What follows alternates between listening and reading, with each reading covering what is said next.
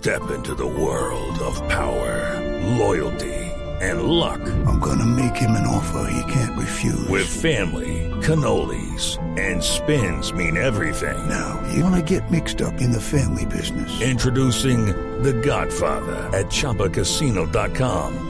Test your luck in the shadowy world of The Godfather slot. Someday, I will call upon you to do a service for me. Play The Godfather now at ChumbaCasino.com. Welcome to the family. VGW Group. No purchase necessary. Void where prohibited by law. See terms and conditions. 18 plus. Ricardo Ospina es periodista. Está en Mañanas Blue.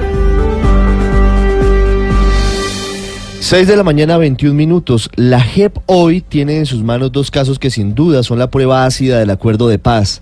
Por una parte, la extradición de Jesús Santrich debe definir esa jurisdicción si los delitos vinculados con narcotráfico fueron cometidos antes o después de la firma del acuerdo de paz.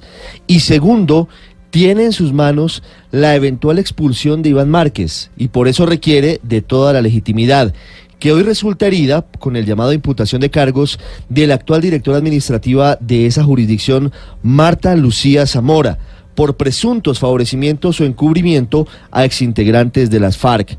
Los delitos que se le imputarán en pocos días a Zamora, quien ha tenido cargos muy importantes, fue magistrada auxiliar de altas cortes, fue secretaria general de la alcaldía de Bogotá, fue fiscal general de la Nación en calidad de encargo y fiscal delegada ante la Corte Suprema de Justicia, son asesoramiento y otras actuaciones ilegales, abuso de función pública y perturbación de actos oficiales. Blue Radio ha establecido que la defensa de la doctora Zamora afirma que no hay suficientes elementos para la citación, que se había declarado satisfecha con las explicaciones que le había dado al fiscal del caso, que es eh, uno de los asesores del despacho del fiscal general Néstor Humberto Martínez. Y hay un dato muy importante frente a este asunto en particular, y es que Yuli Milena Enríquez y Luis Ernesto Caicedo, también objeto de imputación de cargos, fueron contratistas de la JEP solamente hasta el pasado 10 de septiembre. Y por cuenta de todo este escándalo, se decidió que no se les iban a renovar sus contratos. El país requiere claridad sobre ese asunto para limpiar de cualquier duda a esta jurisdicción. Y mientras eso ocurre por ese lado, se cumplen dos años del triunfo del no en el plebiscito por la paz, hablando de las FARC.